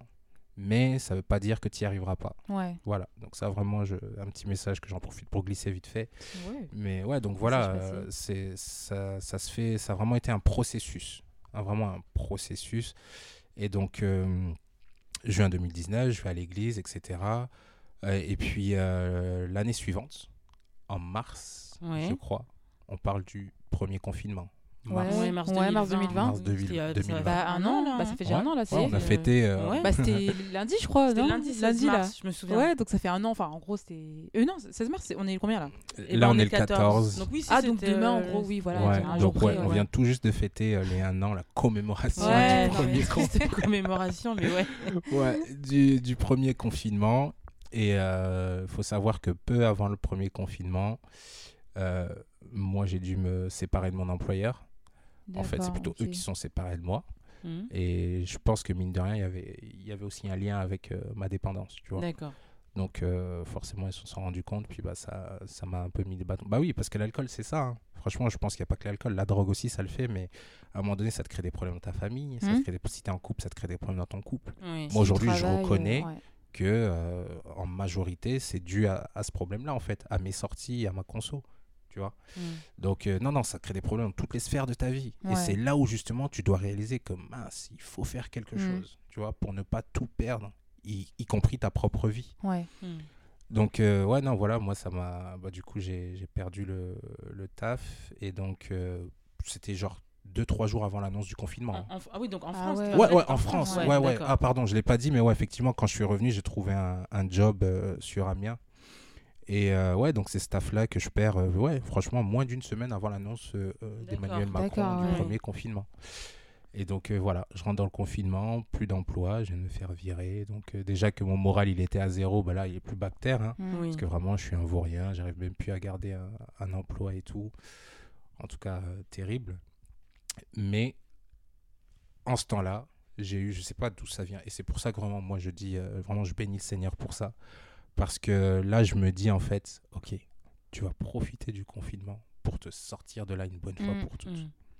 J'ai pas rappelé de médecin, j'ai pas appelé de psychologue, j'ai pas appelé aucun professionnel de la santé, mais je suis monté dans ma chambre, j'ai fermé à clé et j'ai demandé à Dieu. Parce qu'en fait, j'avais suivi, euh, il y a un de mes frères là qui s'appelle Salomon, il m'avait envoyé une courte vidéo d'une minute trente Mhm. Et en fait, c'était l'interview d'un journaliste, je crois qu'il est aussi psychologue, qui parlait avec un rappeur américain. Et euh, le rappeur américain a dit, en fait, j'ai demandé à Dieu qui me qui m'accorde le dégoût de l'alcool. Hmm, d'accord. Tu vois? Et moi, ça m'est resté, ça m'a marqué. Déjà, ça vient d'un frère. Et en plus, voilà, c'est très, très pertinent. le Tu vois comment c'est fort, t'as vu? ouais, ouais, Et donc, moi, je me dis, ok, tu sais quoi, je suis tellement sans, sans solution que, bah, en fait, voilà, je vais demander comme lui, je vais demander à Dieu, Seigneur, accorde-moi le dégoût de l'alcool. Tu vois. Et le truc que je savais pas, en fait, c'est que quand les, les, scientifiques, les médecins, tout ça, euh, n'ont plus de solution, c'est là où Dieu commence. C'est là où Dieu commence son travail. Tu vois. Et c'était exactement ça. Je dis, Seigneur, j'ai été à l'hôpital quatre fois. J'ai vu des médecins, j'ai vu des psychiatres, j'ai vu des psychologues, j'ai tout essayé. Même des gris-gris. Ouais. Et euh, j'y arrive pas. Accorde-moi le dégoût de l'alcool, s'il te plaît. Ôte-moi l'envie de boire. Vraiment, je lui ai demandé. Et euh, je lui demande ça, j'étais intoxiqué. Donc j'étais sous l'emprise en voilà. plus, d'accord. Et je me souviens, je descends parler à mes sœurs et tout, sous et tout, puis je leur dis, ouais, vous allez voir, je vais dormir, après je vais changer. Et je remonte, je me couche jusqu'au lendemain. Hmm. Et donc là, euh, je me réveille, et ben en fait, c'était le premier jour du reste de ma vie. Et là, j'en profite pour euh, vraiment vous faire une mention spéciale. Parce que c'est, on va dire, c'est le petit moment émotion. parce que je vous parle de ça, c'était le 14 mars 2020. Mm. Donc, il y a un an aujourd'hui. Et nous sommes, nous sommes le 14, mars, 2021. Donc aujourd'hui, vraiment, je bénis le Seigneur, vraiment, parce que ce qu'il a fait dans ma vie en un an, c'est incroyable. Et quand je dis ça à mon pasteur, bah, il me dit, euh, ça, c'est ce qu'on appelle l'accélération divine. Tu vois j'avais beaucoup entendu l'expression, je savais pas c'était quoi, mais en mm. fait maintenant je l'ai vécu direct. Donc j'ai compris ce que c'était. Et donc ouais, aujourd'hui ça fait un an. Ça fait un an et franchement, bah, l'occasion de, de pouvoir euh, l'annoncer comme ça, enfin le dire, de témoigner à votre, à votre antenne, en tout cas c'est vraiment... Euh, c'est une grâce pour moi parce que vous êtes quand même mes petites sœurs, on se connaît depuis. Mmh, je, je, vous bah poussais, je vous poussais à la poussette là. Hein, quand on était bah encore rue Émile Le Sceau euh, à Amiens-Nord, vous veniez et tout avec votre, euh, votre maman. Ouais. maman, elle me racontait en plus, elle venait dans ses bras en Voilà, ouais. Et j'avais quoi J'avais 4-5 ans. 4-5 ans, petit garçon. Donc vraiment, je me dis, waouh, Dieu est grand. Parce que moi, je voyais ça différemment, tu vois, pour mes un an, on va faire mon premier témoignage à l'église et Mm. tout. Mais voilà, le Seigneur, il conduit toutes choses à sa manière, tu vois. Et aujourd'hui, je trouve que voilà, Ouais. c'est aussi une très belle façon. Et avec vous aussi, voilà. Puis en même temps, bah, euh, peut-être aussi, ça va, ça va toucher un amiénois, une amiénoise Ouais, qui est dans, dans des circonstances similaires, tu vois, c'est pas forcément l'alcool, ça peut être un autre produit, ça peut être aussi la dépression tout court sans forcément abus euh, au produit, ça peut être la dépendance affective, Mm. t'en as marre de vivre ça, bah sache que bah, même quand les médecins trouvent pas de solution, il y a encore une voie en fait, et cette voie elle s'appelle Christ. Et franchement, moi dans mon cas, c'est ce qui m'a sauvé. Et d'ailleurs, quand tu, quand tu viens à l'église, on te demande en fait si tu as déjà accepté Jésus dans ta vie. Mm. Et justement, quand tu l'acceptes, on dit que tu l'acceptes comme euh, Seigneur et Sauveur. Bah, tu vois, moi, dans mon cas, personnellement, les médecins n'ont pas réussi à me sauver. Mm. Donc là, comme Les tu disais tout à l'heure, l'opposition qu'on fait entre la science et Voilà, la religion. exactement, exactement. Bah, Mm. Là, tu vois, pour le coup, euh, c'était avéré. C'est pas, voilà, c'est pas par manque de compé- c'est pas faute de compétences. C'est qu'à un moment donné, ça, c'était un problème qui allait au-delà de la médecine. C'est ça, c'est qu'en Voilà. fait c'est limité en fait. Enfin, pas Voilà. limité. Enfin, quand je dis limité, c'est pas euh, comme tu l'as dit, c'est pas un problème de compétence, mais c'est juste que ça dépasse en fait leur euh, Voilà, champ de ça. compétences en fait. C'est spirituel. en fait. C'est ça, c'est Ouais. C'est spirituel, surnaturel, tout ce que tu veux. Et c'est pour ça que j'ai l'habitude de dire maintenant, la phrase ne vient pas de moi, mais j'ai l'habitude de dire, les médecins soignent, Mhm. donc ils te donnent des médicaments et tout. Donc les médecins soignent, mais c'est Dieu qui guérit. Voilà, Voilà. Phrase parfaite. Mais Franchement, moi dans mon cas, c'est ça. Ouais. C'est vraiment Dieu qui, qui m'a guéri. Il m'a pas juste euh, voilà, donné un truc temporaire. euh, Tu sais, comme on donne des médicaments, comme on donnerait un pansement, en fait. Mm. Tu vois Non, là, vraiment, il a ôté le mal au plus profond, tu vois, qui était vraiment enraciné. Il l'a déraciné. Et, euh, et voilà, après maintenant, je, je remercie aussi tous les médecins parce qu'on va dire qu'ils étaient quand même patients, Oui. etc. Ouais, oui, oui. Franchement, ils ont, ils ont été au top. hein. Mais voilà, il n'y a rien qui remplace Dieu. Rien ni personne d'ailleurs Mm. peut remplacer euh, la puissance de Dieu. Et puis quand il décide vraiment que... Quand tu lui donnes vraiment ton cœur, tu lui donnes vraiment ta vie, crois-moi, les résultats ne tardent pas à se faire voir. On, on- on parle quand même en fait de quelqu'un, moi, hein, de quelqu'un qui qui passait pas un jour sans, Sans boire, boire. Mm. qui vient de fêter en fait euh, c'est un an. Et moi d'ailleurs maintenant je dis que c'est mon Mm. deuxième anniversaire, tu vois. Ouais, Non mais c'est un truc de fou. c'est un truc de fou. Et- Amen. Amen. C'est vrai. C'est vrai. Amen.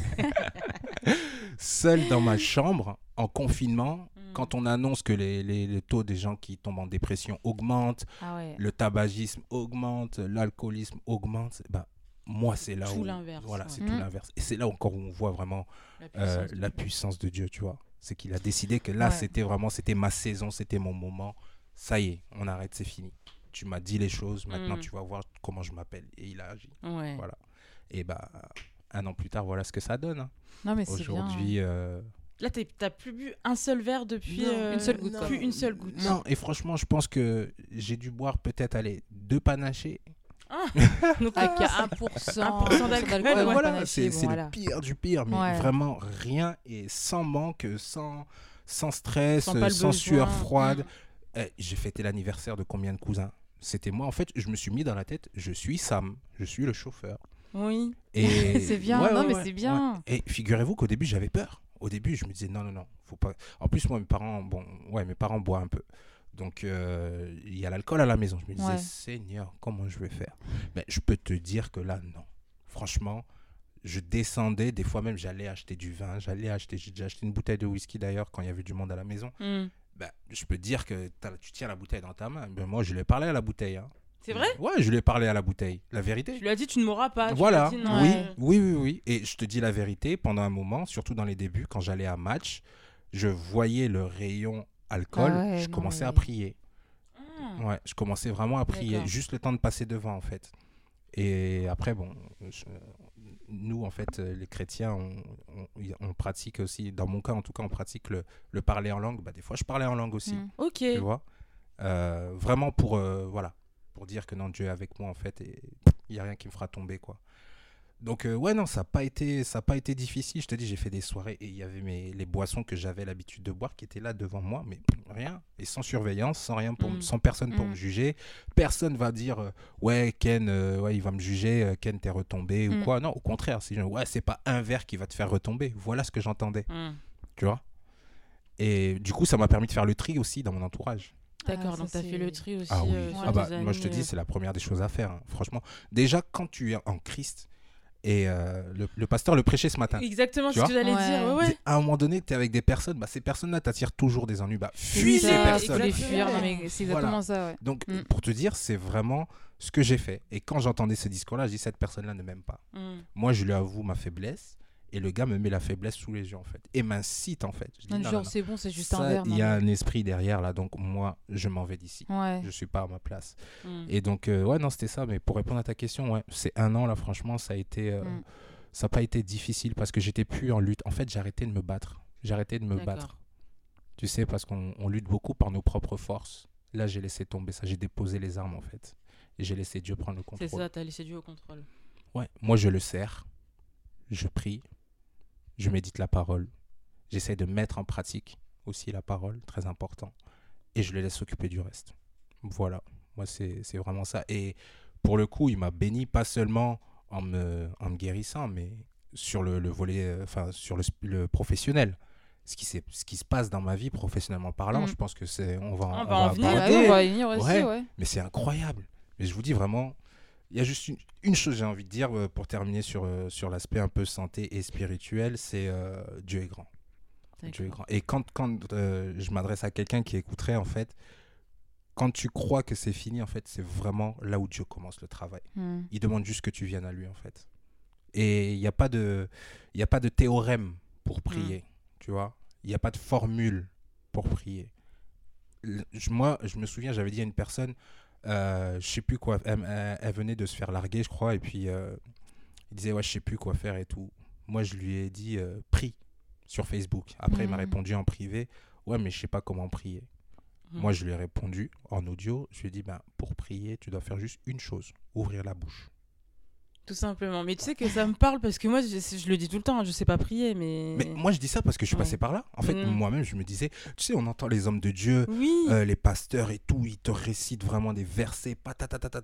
Même toi, tu vas à l'église, tu vois ton frère, ta soeur en Christ qui sort des versets. Ouais, t'as vu, tu mon pourras jamais Dieu, dire ça. Est-ce que moi-même, je connais une ligne? Je sais même pas si Josué vient avant, oui. après Samuel, je sais C'est pas. exactement Tu ça. Ouais, non, c'est vraiment plus. Non, non, mais sérieux, et ça commence comme ça. Mais en fait, Dieu, voilà, il veut que tu viennes à lui tel que tu es. Mm. Ouais. N'essaye pas de. Voilà, parce que ça, c'est l'hypocrisie, on, on veut pas de ça et tout. Non, viens à lui Ouais. tel que tu es, c'est tout.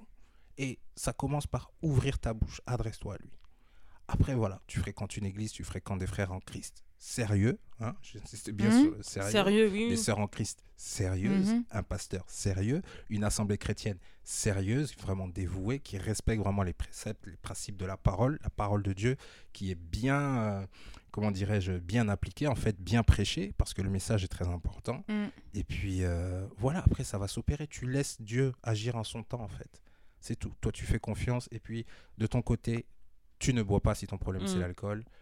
Tu ne te drogues pas si ton problème, c'est la drogue. Euh, voilà, tu, tu, tu ne donnes pas ton corps si ton problème c'est la dépendance affective. Mm. Voilà, c'est juste ça. Après, tu laisses, tu vas voir, les choses vont s'opérer d'elles-mêmes. C'est un processus. J'insiste vraiment, c'est un processus. Mais Dieu est capable de tout. hein. Peut-être Mm. que pour euh, mon frère ou ma soeur qui m'entend, qui, a le pro- qui a un problème, ça va s'opérer du jour au lendemain. Moi, je ne suis pas Dieu. C'est possible, parce qu'il est capable de tout, de déplacer des montagnes. Mais moi, dans mon cas, en tout cas, c'était un processus. Donc, c'est c'est mon témoignage, c'est ce que je dis aujourd'hui. D'accord. Bah, vraiment, très voilà. bien. Bah, amen. hein. Franchement, amen. amen. Je te jure, Ouais. que c'est c'est cool. Yes. C'est bien. Prolongation, vie professionnelle et entrepreneuriat. Alors, donc là, on va s'intéresser à ta vie professionnelle. Donc, déjà, particulièrement, on va dire l'entrepreneuriat, euh, lorsque tu étais au Canada, déjà, dans un premier temps. Ouais, ouais, ouais. et ensuite, euh, bah, ta vie professionnelle, euh, donc aujourd'hui. Depuis mon Amiens. retour, ouais. Depuis ton retour, en fait. Jusqu'à euh, aujourd'hui. c'est ouais, ça. nickel, pas de souci. Ah, il s'en est passé des choses. hein. Ouais, on imagine. Bah, pour parler de l'entrepreneuriat, en fait, moi, ça commence. Ma première expérience entrepreneuriale, c'est justement au Canada. ouais. Je vous parlais tout à l'heure, j'étais à HEC, c'est là où vraiment je me suis découvert la fibre et tout. Mm. Euh, j'étais entraîneur de basket et justement là-bas j'ai rencontré un Français qui lui était du, du sud de la France, Ouais. ancien basketteur pro aussi. Il avait joué à, à Vichy, je crois. En tout cas, ouais, en tout cas c'était un ancien Ouais. basketteur pro. Donc on se retrouve là-bas dans le même euh, high school, à coacher tous les deux et tout. Et donc là, lui, lui il est coach, euh, coach sportif. hein. Donc, C'est son métier de tous les jours. Il a démarré en, en auto-entrepreneur et tout. Et donc, il va chez les clients. Voilà, il fait des séances de sport, Mm. machin. Et donc, euh, on a essayé d'amener un concept sur Montréal. C'était une, une, tendance new-yorkaise qu'on a voulu adapter un peu à la ville de Montréal, si tu veux. Donc, euh, ça s'appelle, euh, ça s'appelait Inc. Sport. Et donc, Inc. pour le côté incorporated, donc les entreprises enregistrées. Et sport bah, pour le sport. Et en fait, le concept était très simple. On voulait amener le sport sur ton lieu de travail. Ouais, dans les entreprises. Ouais. Voilà. Donc en fait, le concept, c'était d'aller négocier avec les entreprises, les mm. employeurs, pour leur dire payez votre employé une heure de plus, ou bien enlevez-lui une heure de travail, mais payez-le quand même. Pendant cette heure de travail-là, il sera au sport avec nous. Alors ça pouvait être du yoga, du step, euh, toute autre forme, en tout cas d'activité physique, mais mm. sur le lieu de travail. Et l'incitatif, euh, était en fait de proposer à l'employeur de mm. le payer comme si c'était une journée travail, euh, une heure travaillée en fait. D'accord, ok. Parce qu'en fait on a on a vu aussi des études, puis comme je vous dis mon ex associé lui il était vraiment dans le domaine, on a vu qu'en fait euh, bah, lorsque tu es actif mm. et non sédentaire, donc actif sportivement, tu es beaucoup plus concentré à tes tâches. Ouais. Donc forcément plus productif, surtout moins stressé. Voilà. Et forcément, en tant qu'employeur, tu as une entreprise, tu veux qu'elle euh, qu'elle prospère et tout. Donc, euh, tu veux des employés performants ou au mm. top de leur forme. Donc, tu vois. Donc, pour maximiser en tout cas la productivité, nous, on s'est dit, la bonne solution, c'est d'investir en fait pour les, les employeurs dans le sport. Et donc, on se déplaçait dans les entreprises, sur le lieu de travail, dans les heures de, de déjeuner ou une pause dans la mm. matinée ou en fin de journée faire euh, une séance de sport. Mais on dirait que les Montréalais n'étaient pas prêts encore à, accueillir ce modèle. Hmm. Donc du coup, on a échoué. Mais bon, après, euh, dans le monde anglo-saxon, surtout en Amérique du Nord, l'échec est vu vraiment comme une expérience. Tu vois, pas comme en France où tu as échoué, tu es un vaurien. Tu vois, non, non, là-bas, en fait, c'est un truc à ajouter sur ton CV. C'est ça, en fait, qui, qui va t'amener justement à réussir un jour. Et donc, on n'a pas lâché et on a simplement choisi un autre segment de marché. On est resté dans le sport, mais on a choisi cette fois-ci les personnes âgées. D'accord. Pourquoi? Parce qu'aujourd'hui, en fait, le Québec a une population très vieillissante. Donc le taux de personnes de, on va dire, euh, de 50 ans et plus est supérieur à la moyenne. Tu vois? D'accord. Donc on s'est dit, il y a peut-être un marché là. Et on a regardé encore l'intérieur donc des 50 ans et plus. Ça se divisait en deux. Tu avais ceux qui étaient à la maison et ceux qui étaient en résidence pour aînés pour personnes âgées. Mm. Un peu les équivalents des EHPAD ici. Ouais. Alors là-bas, il y a les résidences pour aînés publiques, donc financées par l'État, et il y a les privées, pour ceux qui ont plus de moyens. Et donc là, c'est des entreprises clairement qui ont créé ces concepts-là. Donc des grandes résidences. Je veux mm. dire, c'est comme, euh, je sais pas si vous voyez le quartier Berlioz à Amiens-Nord. Ouais, oui. Bah voilà, c'est comme si tu prenais tout Berlioz et que c'était en fait que, un... des, que des quartiers, des appartements pour des personnes âgées. Voilà, c'était un truc, une grosse ah résidence pour aînés. Donc mm. un gros, gros, gros business. Et donc, du coup, on s'est dit, on va essayer de pénétrer ce marché-là. Et on va dans les résidences privées parce que dans les résidences euh, publiques, donc financées par les subventionnées par l'État, mm. le budget est limité. Bah et ils ne peuvent mm. pas euh, donner des contrats à qui veut. Alors que dans le privé, c'est géré vraiment comme tu veux, mm. comme il veut. Donc euh, on a commencé et on a trouvé une, une résidence qui était pas loin de chez moi d'ailleurs, sur Montréal. Hein.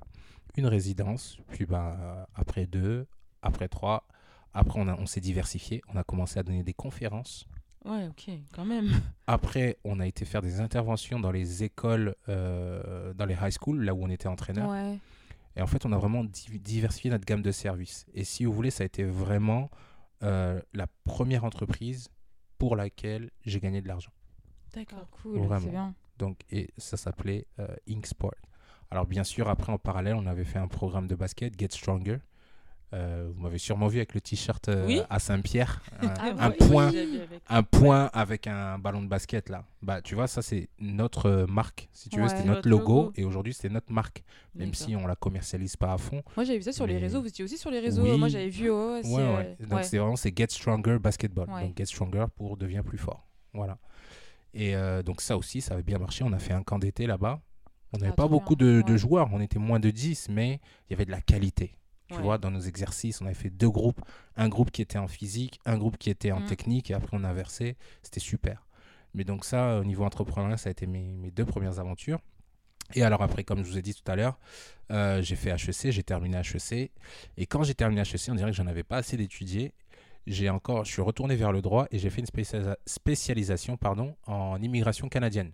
D'accord, cool. Ouais, donc. marrant ça. Je... Ouais, ouais, ouais. Bah, franchement, le droit de l'immigration, parce que moi j'ai connu des galères là-bas avec mes papiers, hein, mes visas d'étudiant et tout. Ah, donc, c'était pas. Il y a eu des sessions où c'était pas tout simple. Mm.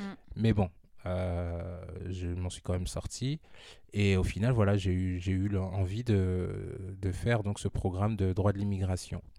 J'ai été au bout, j'ai obtenu mon diplôme. Seulement, j'ai pas obtenu le. En fait, j'ai même pas présenté l'examen. Mais quand tu finis en fait ton, ton certificat en droit de l'immigration, derrière, tu dois passer un examen de l'État pour mmh. devenir consultant réglementé en immigration canadienne. Ça, je l'ai pas fait. J'ai pas fait cet examen-là. Et par contre, quand je suis revenu en France, j'ai quand même euh, opéré en immigration canadienne en proposant non pas mes services de simple, on va dire, remplissage de documents et les soumettre aux autorités canadiennes, mm. mais plus un accompagnement, ça veut dire préparer, en fait, un peu comme toi, tu es parti aux États-Unis, euh, mm. Tiffany. Euh, bah, tu viens me consulter en me disant, voilà, Ken, moi j'ai le projet de partir au Canada. Mm. Et ben moi, je t'accompagne dans le projet. Donc quand je dis je t'accompagne, je te présente justement tous les processus d'immigration, les différents programmes d'immigration, dépendamment si tu veux partir en tant que touriste, en tant qu'étudiant, en tant que travailleur. Si tu pars seul avec toi, ta compagne, ton épouse ou les enfants, voilà, je te présente un peu toute la panoplie. Et au-delà de ça, je te parle un peu euh, du marché du travail, mmh, je mmh. te parle un peu euh, des opportunités d'emploi, d'hébergement aussi. Mmh. Donc, je t'accompagne sur les démarches pour comment faire pour euh, trouver un, logement décent. Donc, vraiment, c'est un, un, package encore une fois, comme on dit en anglais, donc c'est vraiment un tout inclus, tu vois. Et donc, euh, j'ai commencé ça bah, en 2018 pendant mes, mes déboires, là, mais au final, à côté, j'étais quand même encore, des fois, j'étais encore lucide. Et euh, j'ai quand, même, euh, j'ai quand même obtenu, je te promets, j'ai obtenu des rendez-vous. J'étais souvent au centre commercial Les Quatre Temps à La Défense. Ah oui, à Paris. C'est vers, oui, vers la défense. Ouais, ouais, c'est la, défense. Voilà, c'est en, surface, là, au niveau de la défense. C'est énorme. Ouais, c'est énorme, super beau. En fait, c'est le quartier des affaires, tu vois. D'accord. Oui, non, mais la défense, oui. ok. Bah, bande le film. Euh, c'est juste à côté de, de l'Arche en plus. D'accord. Voilà. Et donc, c'est là-bas que je faisais mes rendez-vous pro parce que la plupart de mes clients étaient parisiens. Ah, donc, euh, c'était plus simple de monter sur Paris pour les rencontrer. Et euh, ouais, ça a pris en fait. Parce qu'à cette époque-là, donc là, je vous parle de ça, c'était en 2018, il y avait beaucoup de, de Français, jeunes diplômés ou jeunes actifs, qui ne trouvaient pas d'emploi en France. Hmm. Pourtant, ils avaient étudié. Les gars, ils avaient des, des bac plus 5 en informatique, euh, euh, en, finance, etc. Mais ils étaient, euh, je sais pas moi, chauffeurs de taxi ou boulanger, ou tu vois. Bah, moi, je leur ai expliqué que bah, le Canada vous attend en fait. Parce que le Canada, tu vois, base son immigration sur ça. Un peu comme à l'époque de Nicolas Sarkozy, qui faisait un peu d'immigration choisie. Bah, si tu veux, c'est je dis pas que c'est exactement le même portrait, tu vois, parce que le Canada, vraiment, voilà, ils, encouragent les gens à immigrer dans leur pays, mais ils donnent la priorité. C'est là où c'est peut-être différent de, l'immigration choisie. Ils donnent la priorité, à, priorité à ceux qui ont un profil euh, d'employabilité plus intéressant. oui. Tu vois donc, euh, si tu es infirmier, infirmière, aide-soignante, euh, dans, dans, tout ce qui est médical, paramédical, tu as plus de chances. Pourquoi? Mm. Parce que là-bas, ils ont besoin de cette main-d'œuvre-là. Tu vois euh, même chose si tu es transport, euh, chauffeur routier, donc dans tout ce qui est transport routier, mm. logistique, ils en ont besoin. Préparateur de commandes, ils en ont besoin. Euh, et il y a plusieurs domaines comme ça, les ingénieurs et tout, ils en ont besoin. Il y a plusieurs domaines comme ça, en fait, où le, marché, le marché de l'emploi est vraiment favorable. Et en plus, sous François Hollande, on a été plus loin, c'est-à-dire que le Québec a signé une entente avec la France, donc dans, les, dans les deux sens, une entente bilatérale pour la mobilité de la jeunesse, en fait. Donc euh, c'est pour ça qu'aujourd'hui on parle aussi de programme jeunes professionnels et du PVT. Oui, bah, tu sais qu'en plus hier en ligne justement je regardais ça en plus. Oui, hein, parce que ça vient d'ouvrir là pour, euh, pour cette année, voilà, ça vient d'ouvrir. Donc après bon, c'est généralisé à l'ensemble du Canada, mais pour aller plus loin que le PVT, le, le, gouvernement du Québec a signé une entente bilatérale avec la France où justement euh, la mobilité en fait entre les deux pays est beaucoup plus est, simplifiée mm. et elle coûte moins cher. Voilà. Donc si tu es français, tu veux aller poursuivre tes études au Québec, ça coûte moins cher, c'est plus facile. Si tu es québécois, tu veux venir poursuivre tes études en France, ça coûte moins cher, c'est plus facile. Ça, ça a été signé sous François Hollande, donc il y a quelques années là. Et donc moi, j'ai profité de tout ça pour euh, faire un peu ma, société, quoi. Et euh, ça a super bien marché. Ça s'appelle Arexka Consulting. Alors, ça, je connais. euh, ouais, ouais. vous connaissez Ouais. Oui, Bon. moi, ai- bah, oui, non, t'en as parlé sur Facebook, enfin, Oui, sur les réseaux oui. sociaux. Ah non, mais oui. Là, par contre, Mm. voilà, ça, ça a été la société pour laquelle j'ai vraiment commencé à investir comme un entrepreneur. C'est-à-dire que là, j'avais le budget pour la création du site web, budget pour les flyers, budget pour les cartes de visite. Euh, vraiment, j'ai acheté un ordinateur, j'ai acheté Mm. une imprimante euh, industrielle. J'ai vraiment mis le paquet, tu vois. Mm. C'est vraiment, voilà. C'est pour ça que vous en avez entendu parler, parce que j'ai fait des publicités sponsorisées sur Ouais. Facebook. J'ai entrepris plein d'actions pour ça. Et en fait, Arexca, d'où ça vient, c'était pour agence de recrutement pour expatriés au Canada. Ah, d'accord. ok. Ouais. Arexca, D'accord. tu vois Ouais. Parce qu'au début, en fait, je voulais travailler pour des employeurs québécois qui Mm. étaient à la recherche de main-d'œuvre étrangère parce qu'ils trouvaient pas ce qu'il fallait sur Mm. place. Mais après, j'ai un peu plus généralisé, si tu veux. Mm. Voilà. Et aujourd'hui, ce qui a plus pris, bah, c'est l'accompagnement dans les programmes d'immigration, si tu veux. D'accord. Voilà, immigration et installation sur place. Et donc c'est ce que je fais aujourd'hui. Et j'ai encore ajouté une corde à mon arc, là, depuis que j'ai bien repris l'affaire, là. Euh, maintenant, j'accorde une importance particulière aux basketteurs. Parce que le basket canadien, il est en train de se développer. Mm. Euh, il y a des belles opportunités, même derrière, pour enchaîner sur euh, de la NCAA ou sur de la NBA. NBA, Parce que voilà, aujourd'hui, on a sorti des. Il y a, plus- il y a un peu plus de Canadiens qui commencent à entrer en NBA. Je peux Oui. citer Bah, Chris Boucher. euh, Jamal de- Murray. Avec voilà, Jamal Murray. euh, Voilà, Murray qui est là, il y en a, il y en a cinq ou six, je crois. Donc il y en a Canadiens hein, qui Oui, sont en NBA. euh, mais c'est vrai qu'on en parle beaucoup plus maintenant, enfin ces derniers temps. euh, Voilà, c'est ça. donc, euh, ouais. ouais. Il y en a eu là un, Andrew Barrett, dont on a beaucoup Oui. parlé aussi. Voilà. Ah oui, pareil, c'est vrai. Ouais, ouais. Voilà, donc Mhm. il y a pas mal de joueurs et euh, donc j'accorde une importance particulière à ceux qui ont ce profil-là. Donc euh, des ados ou des gens qui vont passer leur bac là et qui veulent poursuivre après aux au Canada, bah, je les accompagne aussi. Donc Mm. là, je leur conseille aussi des programmes sportifs. Comme je vous ai dit, là-bas c'est comme aux États-Unis, donc le basket fonctionne Ouais. avec l'école. Mm. Donc du coup, je les oriente sur les meilleures écoles qui ont les meilleurs programmes de basket dépendamment de leur niveau aussi. Est-ce qu'ils ont une, deux ou trois équipes masculines? Parce qu'il y en a qui ont seulement une seule équipe très compétitive Mm. et il y en a d'autres qui ont trois équipes, une très compétitive, une médium et une débutante, tu vois. Donc dépendamment du profil du jeune qui, qui a cette aspiration-là, je vais pouvoir l'orienter. Donc je fais aussi beaucoup de conseils euh, sportifs. Parce que normalement, immigration propre, pure et simple, euh, il y a des règlements et je Mhm. devrais aller passer mon, tu sais, le fameux euh, diplôme de, de consultant réglementaire en immigration canadienne. Ah, D'accord, oui, donc, d'accord. Donc du Ah coup, voilà, il faut que je diversifie un peu mon offre pour euh, ne pas me faire euh, bah, voilà, choper en disant que ouais, non, il fait euh, juste de l'immigration Mm. comme un avocat alors que je suis pas avocat. Voilà. D'accord. Mais bon, en tout cas, ça marche super bien, ça se développe. Là, je reprends encore en main. Donc voilà, ça c'était pour Arexca. Ensuite, euh, j'ai eu- pris mon statut d'auto-entrepreneur. D'accord, Ok. t'as le statut Indépendant, parce que- c'est bien. Merci. Depuis longtemps, en fait, euh, j'ai toujours kiffé un peu l'immobilier. Tu sais Ouais. Hmm. Euh, à l'époque, je suivais un gars sur euh, YouTube, il s'appelle Cédric Anissette. Il est à l'île Maurice, je crois. Ça me parle pas. Et en fait, euh, bah voilà, c'est sur, euh, sur YouTube, c'est gratuit. Ouais. Donc il parlait un peu, voilà, son témoignage, ses expériences, ses premiers investissements. Mm. C'est un gars qui a commencé par investir dans un parking. Et aujourd'hui, tu vois, il a des biens euh, un peu partout en France et à l'île Maurice. Tu vois, puis D'accord. ok. Voilà. Wow. donc c'est quelqu'un qui a vraiment prospéré Mm. dans l'immobilier. Et donc du coup, c'est l'attrait pour l'immobilier il est venu de là. Et ensuite, je me suis inscrit, en fait, pendant le confinement, je me suis inscrit au BTS profession immobilière que je pouvais faire en ligne D'accord. Ah, trop bien. et présenter Ok. l'examen du BTS en candidat libre, en fait, si tu veux. Ouais. Ce que je vais faire là euh, au mois de mai. D'accord, Ben, on ok. te souhaite euh, Toute la réussir. Bah ouais, réussite. hein. Merci, en tout cas, Dieu fera grâce. Oui. Bah oui. J'ai foi. Et donc, euh, voilà. Et pour ce BTS, il faut trouver un stage. Ouais. Donc, je me suis lancé dans la recherche de stage. Et en mettant mon CV à jour sur euh, Indeed, Ouais. il y a eu un monsieur qui s'appelle Mostafa Sali qui m'a contacté. Il est à Lille. Il m'a contacté. Il m'a dit Ouais, j'ai vu que vous recherchiez un emploi et tout ça, machin. Et en fait, dans ma tête, ça fait tilt. J'ai dit Mais attends. Parce que je savais que je recherchais pas d'emploi. Moi, je recherchais un stage à la Ouais. base. J'ai dit, mais attends, mais en fait, je peux bosser carrément, en fait, parce que j'ai mon statut d'auto-entrepreneur.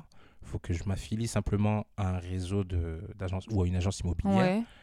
Et en fait, à l'intérieur de mon emploi, comme je suis un indépendant, je peux demander qu'il me le fasse valider comme un stage. Bah oui. Donc c'était ça euh, la stratégie. ouais. Donc lui, quand il m'appelle, au lieu de dire non, je veux juste un stage, j'ai dit oui, oui, oui, oui, je cherche un emploi. et boum, je suis monté à Lille, entrevue et tout. Il dit ouais, bah voilà, nous on est sur Lille, on a à peu près une dizaine Mm. d'agents, mais on recrute des agents sur Amiens. Alors, comme vous n'avez pas le diplôme d'agent immobilier, vous êtes des euh, agents mandataires indépendants, donc Mm. affiliés à un réseau d'agences immobilières ou à une agence immobilière. Et donc du coup, j'ai accepté l'emploi. Et euh, bah, j'ai commencé à travailler sur Amiens comme euh, agent commercial en immobilier, voilà l'appellation exacte, agent mm. mandataire indépendant ou mandataire immobilier aussi. Ouais.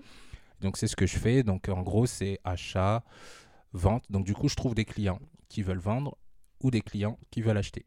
D'accord. Voilà, tout simplement. Et après, je les accompagne jusque devant, devant chez le notaire et tout. On fait la transaction ensemble, mais toujours sous le chapeau de la société pour laquelle je travaille, donc l'agence immobilière qui s'appelle TK Imo. Vous pourrez la retrouver sur euh, Facebook, les réseaux, ils ont leur site internet, T-E-K-A-I-M-M-O. Donc c'est basé à l'île de la Réunion.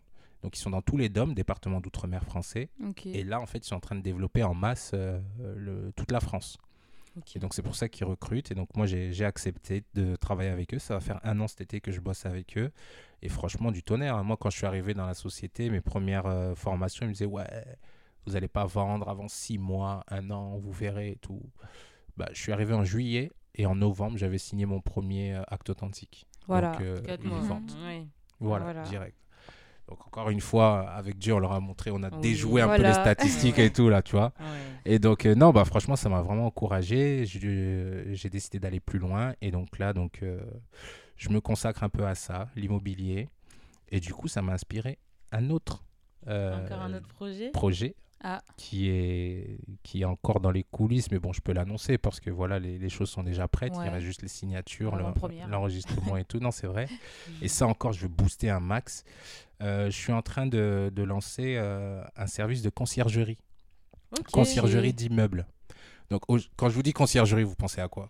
Bah, le concierge. Bah, pour moi, c'est celui qui s'occupe du... enfin, de, de, de l'immeuble, c'est pas ça? Gardien, ouais. Le gardien? Ouais, gardien, avec la grosse banane, avec tous les outils, la clé à molette, euh, le ouais, non, quand même, tout ça, ouais. Voilà, puis faire, quoi. qui passe la serpillière et tout. Ouais, bah, l'entretien, en fait, des, des, ouais, de, du bâtiment, quoi. De ouais, moi, je pense bah, ça. Ça, c'est le concierge qu'on connaît traditionnellement. Mais en fait, la conciergerie privée d'immeubles, ça va plus loin. Et euh, la conciergerie, en fait, c'est. Moi, en tout cas, ce que je vais proposer, c'est vraiment d'agir pour les propriétaires d'immeubles et les propriétaires de biens immobiliers, tout simplement, à agir comme premier répondant. Par exemple, ici sur Amiens, il y a beaucoup de proprios qui sont parisiens. Donc, forcément, s'il y a un problème dans l'appart, qu'est-ce qui va se passer?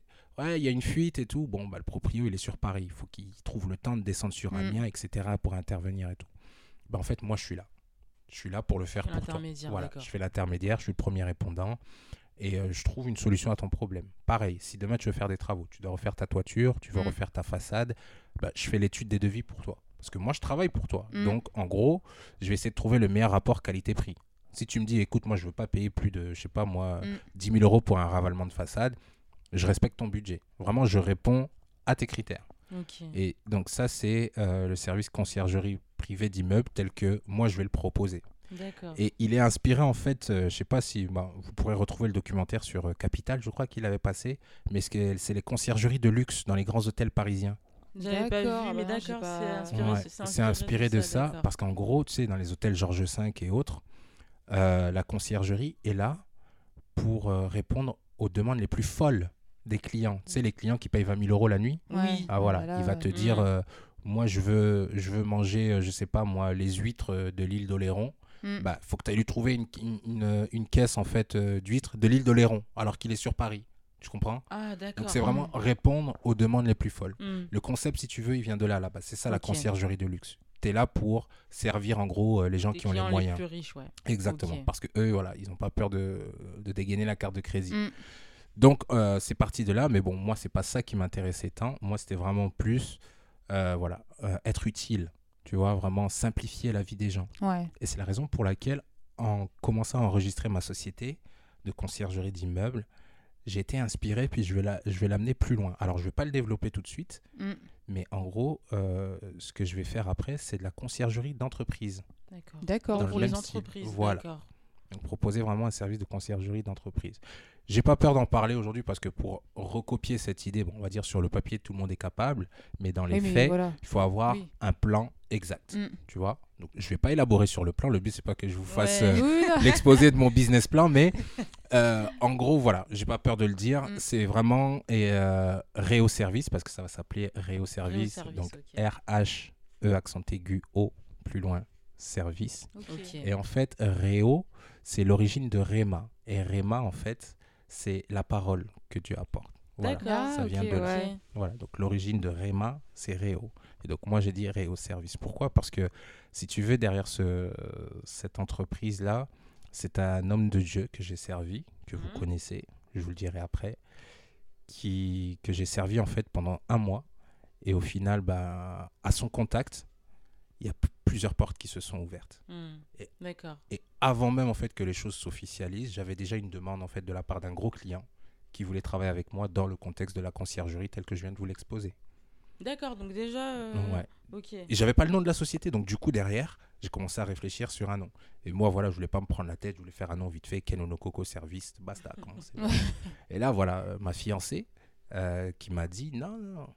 aujourd'hui tu es un homme chrétien, tu es un entrepreneur chrétien, va plus loin, pousse plus loin. Ouais. Va, mets ça en prière, pousse un peu plus loin et tout. Et donc Réo Service est, est apparu. Ok. Voilà, donc vous le verrez parfait, hein. prochainement. euh, Ouais. Donc voilà, je fais aussi ça. Et puis bah, mes heures perdues, un peu de, de trading.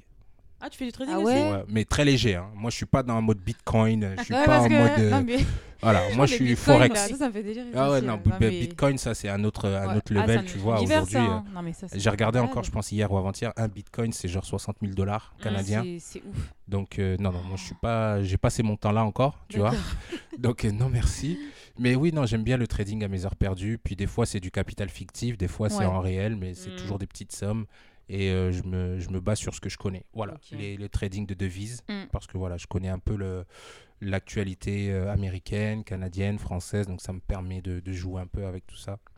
Et de, de- voilà. Donc, euh, voilà un peu. Et puis, euh, à l'église, pour revenir rapidement là-dessus, Mm.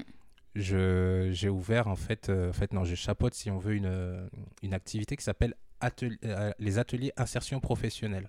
D'accord. Aujourd'hui, si tu es amiénois, amiénoise, que tu sais pas comment aller à la recherche d'un emploi, que tu cherches mais tu es fatigué de chercher, tu trouves pas, que les comptes en banque sont vides, tu sais plus comment faire pour gagner de l'argent, ou bien tu as créé une entreprise que tu veux amener au prochain niveau, tu veux la développer, ou bien tu as un projet de création d'entreprise, tu Mm. sais pas par où commencer, bah sache que à Chris Refuge pour tous, Amiens. On essaye, juste, on, on essaye de ne pas être juste euh, une église où on vient prier le dimanche, mais on, fait en sorte de tout retrouver dans l'église. Donc, on s'est dit, l'église doit aussi être un lieu, en fait, euh, qui va t'amener à prospérer dans les affaires, à trouver un emploi, etc. Donc, on a mis en place euh, les ateliers insertion professionnelle où on propose un accompagnement dans la recherche d'emploi, un accompagnement en création d'entreprise, Mm.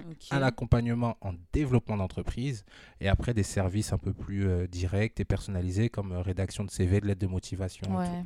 Voilà, donc là justement on a fait les appels et euh, on devrait reprendre dans les prochaines semaines.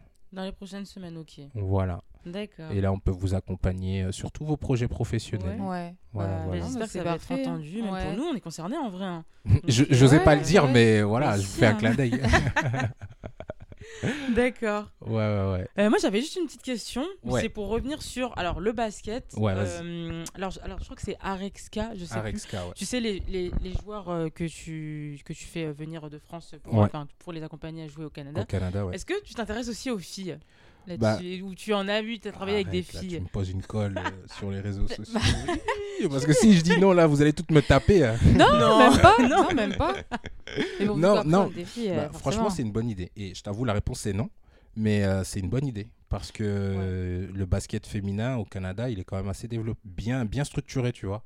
Même au niveau universitaire et tout. Donc, euh, disons que je suis pas fermé. C'est juste que Ok. j'y ai pas pensé. Et puis bon, voilà, je suis pas trop au contact de, de basketteuses. Ouais. Voilà. Et parce qu'en même temps, c'est des jeunes qui viennent te voir ou c'est toi qui viens les chercher parce que ou c'est les deux? Bah, en fait, c'est les deux. C'est du bouche Ouais. à oreille, vraiment. Ah, c'est d'accord. du bouche à voilà, Parce oreille. oui, que bah, ça voilà, s'explique c'est aussi- aussi, ça s'explique aussi comme ça. de filles, Bah oui, oui. c'est pour ça Mais que- aujourd'hui, par exemple, si vous m'appelez, voilà, Ken, euh, on a une fille qui veut aller au Canada. euh, elle est grande, elle mesure 2 mètres. euh, elle sait super bien Mm. et tout. Est-ce que tu peux lui trouver un truc? Bien sûr, volontiers, je vais le faire. Et en général, excuse-moi, je suis en train de couper, excuse-moi. Vas-y, vas-y. Mais du coup, par rapport à l'âge, en général, c'est parce que alors c'est à partir de quand qu'ils pu- enfin qu'ils peuvent intégrer justement, euh, je sais pas, je crois, une- c'est à partir du lycée, c'est ça? Bah, school? en fait, ils C'est peuvent, school? ils peuvent intégrer à tout moment. Moi, je dirais Ouais. plus high school parce qu'avant ça, c'est beaucoup trop Ouais, jeune. ouais.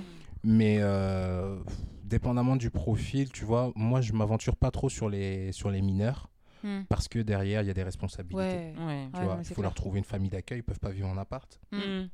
On peut pas les laisser dans un internat non plus. euh, sans l'accord des parents. Bref, il y a plein de trucs. Et Canada, là-dessus, ils sont vraiment, ils protègent les enfants à 10 000 tu vois. Mm.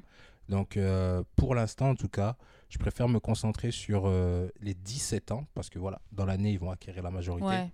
Donc, les 17 ans et plus. Et puis, c'est bien aussi parce que 17 ans, normalement, c'est l'année de ton bac. Mm.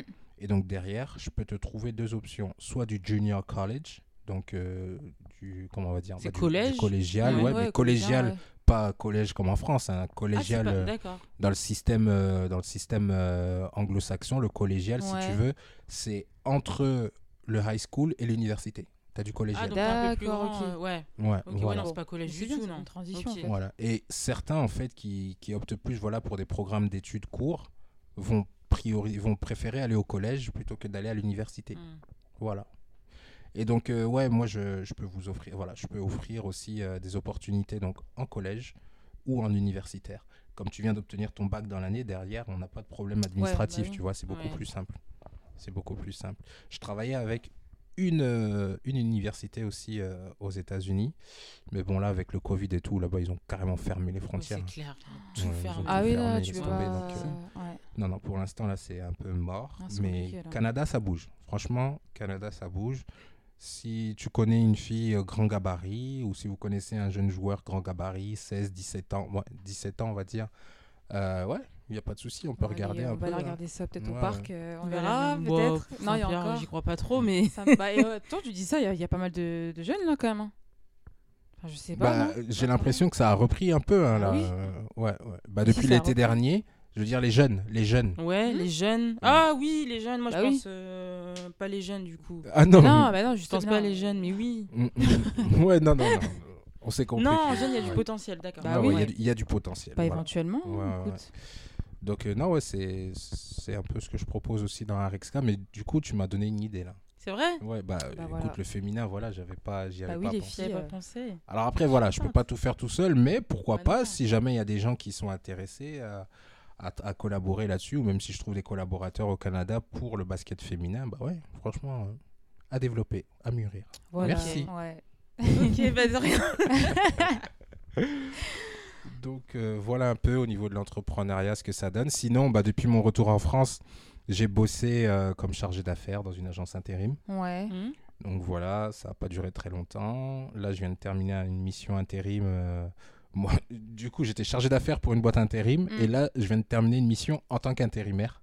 Ah, D'accord, ok. Voilà, sur, un, sur, un, sur un site euh, pharmaceutique où je faisais voilà, du service à la clientèle. bon, c'était juste pour me garantir en fait euh, une source de revenus euh, fixe. Parce que bon, quand tu es un entrepreneur, mm. voilà, tu sais que tu peux toucher un pactole 20 000 euros sur un mois. Et après, rien gagner pendant 8 mois. Donc là, voilà, comme euh, je suis encore en développement, euh, il fallait quand même que je garantisse des revenus pour quand même payer mes factures. Mm, Donc du coup, c'est pour ça que des fois, voilà, je, prends quand même des, des offres euh, CDD ou intérim. Pour tout vous dire, j'étais vraiment à la recherche d'un CDI parce que j'avais un peu peur du risque et tout. Mais au final, voilà, ma, ma fiancée, mon pasteur et Dieu m'ont montré que c'était pas forcément ça ma destinée. Donc, bah, c'est parfait. Non, je, mais tant mieux pour je suis, je suis la volonté parfaite du Seigneur. Voilà. Amen. Bah ouais. Amen. Bah Amen. Ouais. c'est sur ces belles paroles, je pense qu'on qu'on va euh, bah, qu'on va conclure, mais déjà ouais, te souhaiter euh, bah, tout le meilleur, euh, pour la suite. Euh... Ça veut dire un parcours hyper inspirant. Ouais, hein. franchement, j'espère que les personnes qui vont nous entendre. Vous dites pas ça parce qu'on se connaît. Hein. Non non non, pas. non non mais non, franchement, pas, bah non, mais parce que tu as quand même vécu des choses assez, euh, quand même assez dures déjà. Et euh, je veux dire, enfin là, tu es quand même. Euh, enfin pour moi, je veux dire, tu t'en sors super bien. Quoi. Je veux dire, il y a combien de personnes en fait qui se seraient même pas relevées? Certes, après, voilà, hmm. il y a Dieu et tout ça. Ça, c'est clair que c'est un truc que je. Recommande. Que je... Non, mais voilà, vraiment, que voilà, je dirais jamais hmm. du, du, mal. voilà. Mais je veux dire, faut je sais pas comment dire ça, mais ça, même aussi psychologiquement et tout, spirituellement, enfin, faut quand même en avoir envie, tu vois. Hmm. Il faut avoir envie de se relever après être tombé plus bactère, euh, après la dépression, c'est dur quand même. Donc euh, non, franchement, chapeau à toi. Hein. Merci. Franchement, bravo quoi. Bah franchement, merci. Mais voilà, moi c'est Dieu qui a fait. Hein. C'est lui qui m'a donné. Bon, moi je lui ai ouvert mon cœur, je lui ai donné ma vie. J'ai dit voilà, maintenant je te laisse faire toutes hmm. choses. Et puis euh, voilà, moi je, je, travaille pour lui maintenant. C'est lui mon, hmm. mon employeur. Il m'a signé un CDI là. Et puis donc voilà, après je fais, et puis bah forcément, en fait, quand tu es au contact euh, voilà, d'une église, de personnes en crise, bah, forcément, il y a que des bonnes choses qui peuvent en découler. Tu es amené à faire le bien autour de toi parce qu'il ne faut pas oublier qu'aujourd'hui, bah, Dieu, avant toute chose, il est amour. Mm. Donc, tout ce que tu fais, bah, c'est aimer en fait ton prochain. Donc, forcément, de cela, il y a que des bonnes choses qui peuvent en découler, et les dont les bénédictions, en fait. Mm. Les bénédictions sous toutes formes de, sous différentes formes. Forme professionnelle, euh, mm. financière, euh, la familiale. familiale, voilà, trouver un mari. bah J'ai pas parlé de ça, mais encore une fois, il m'a étonné. Il m'a ah. étonné, un point de vue. on n'en a pas parlé, mais. Ah, ah, un petit peu en off, mais. Ouais, ouais, ouais. non, bah voilà, voilà. Bah, pour vous dire que non, voilà, aujourd'hui, euh, je suis en processus euh, vers le mariage. Ouais, je suis fiancé. Félicitations, très Merci, merci. Et puis, encore une fois, c'est Dieu. Hein.